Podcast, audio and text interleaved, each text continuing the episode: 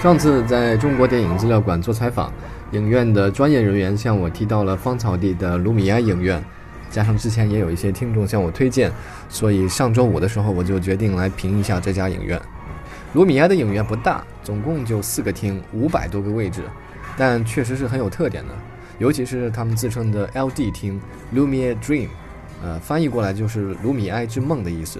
很多人都知道，一百多年前，法国的卢米埃兄弟发明了第一台电影机，开启了人类用电影来造梦、圆梦的新世界。而卢米埃影院也是秉承了这对法国兄弟用机器造梦的传统，对最先进的放映设备很关注。刚才提到过的 LD 厅里，就采用了杜比公司最新的全景声技术。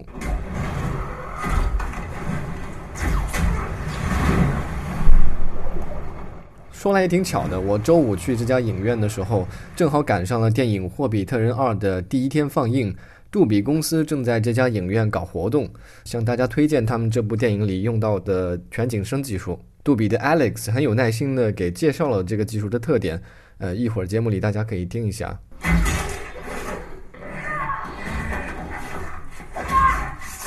最后要感谢影院的 Vera 美女，给我们的听众提供了两张电影票。呃，我已经送给了偶遇的听众了，但是呃，因为听众也是一位美女，所以特别不好意思要联系方式。下次有类似赠票的机会，我一定会给大家一个反馈，票都送给谁了。当然，这只是影院评论系列节目迈出的第一步，以后会继续给大家争取福利，请大家继续给我推荐自己最爱的影院。In the world of motion pictures, the name Lumiere carries much weight. Because it was the Lumiere brothers who staged the first film screening back in 19 sorry 1895. Since then, movies have changed many lives. Now, in China's capital city of Beijing, the Lumiere Cinema at Parkview Green is also influential among movie fans and the academia. And that's why I'm here on my way to the east side of the city. According to the map, the Parkview Green is 400 meters to the south of Dongdaqiao Station on Subway Line 6.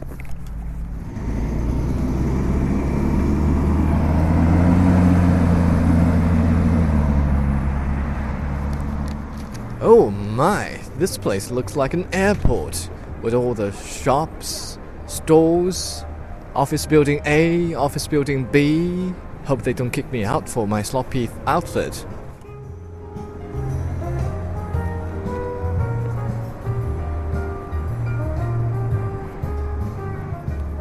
Well, it took me 10 minutes to find this cinema. It's down in the ground floor, and apparently there are coffee shops around here, so there's actually some place that you can wait for the film to start. Let's see. Uh, 23 yuan for a double cappuccino. That sounds alright. Now, with much regret, I have to give you a warning. Don't ever try the double cappuccino here. It's foamy but way too greasy. The ticket price for uh, The Hobbit 2 Desolation of Smaug is 110. I'm yet to compare it to the price in other cinemas, uh, but it sounds expensive.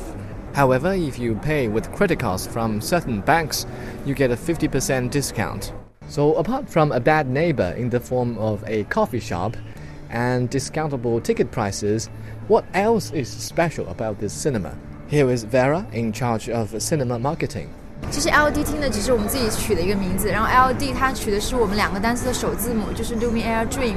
然后啊、呃，其实它为什么特别哈？很多影迷都只来 L D 厅看电影，就是因为我们的 L D 它是采用的杜比全景声，它是一个环绕有几十个音响组成的，让你有一个非常好的震撼效果。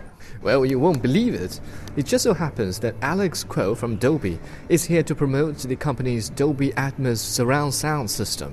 以前的影院呢，我们说五点因为七点音的时候呢，是整排音箱，尤其是后环绕的音箱是整排发声音的，所以造成有环绕声的一个概念，就是声音可以从后面来。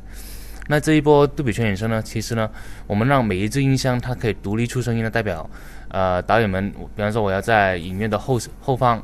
某一个指定的角落有一个呃角色要走往往幕那面走，它就可以很 smooth 的、很很流畅的一步一步一步走到幕前面。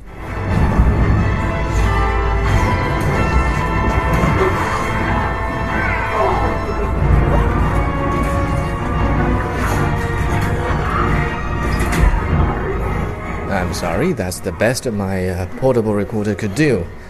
So, exactly how good is this surround sound system? Let's hear it from some of the moviegoers. 就声音比较震撼，有的时候会带动那个座椅，会就是感觉那个座椅在动似的。其实没有啊，不一样，我觉得差不多。呃，3D 效果比较好一点，然后就是音效，我觉得有一些场景做的还挺好的。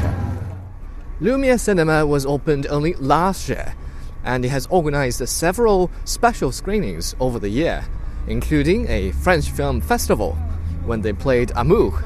FYI, Amour is the best foreign language film in last year's Academy Award, and the film has not been made available in any other cinema. So, to sum up, Lumiere Cinema is located in a distinctive shopping mall. The ticket price may be high, but there is plenty of opportunities for discounts. Plus, they uh, boast the cutting edge Dolby Atmos surround sound system, uh, which you don't normally get in other cinemas. And lastly, if I may, don't try the cappuccino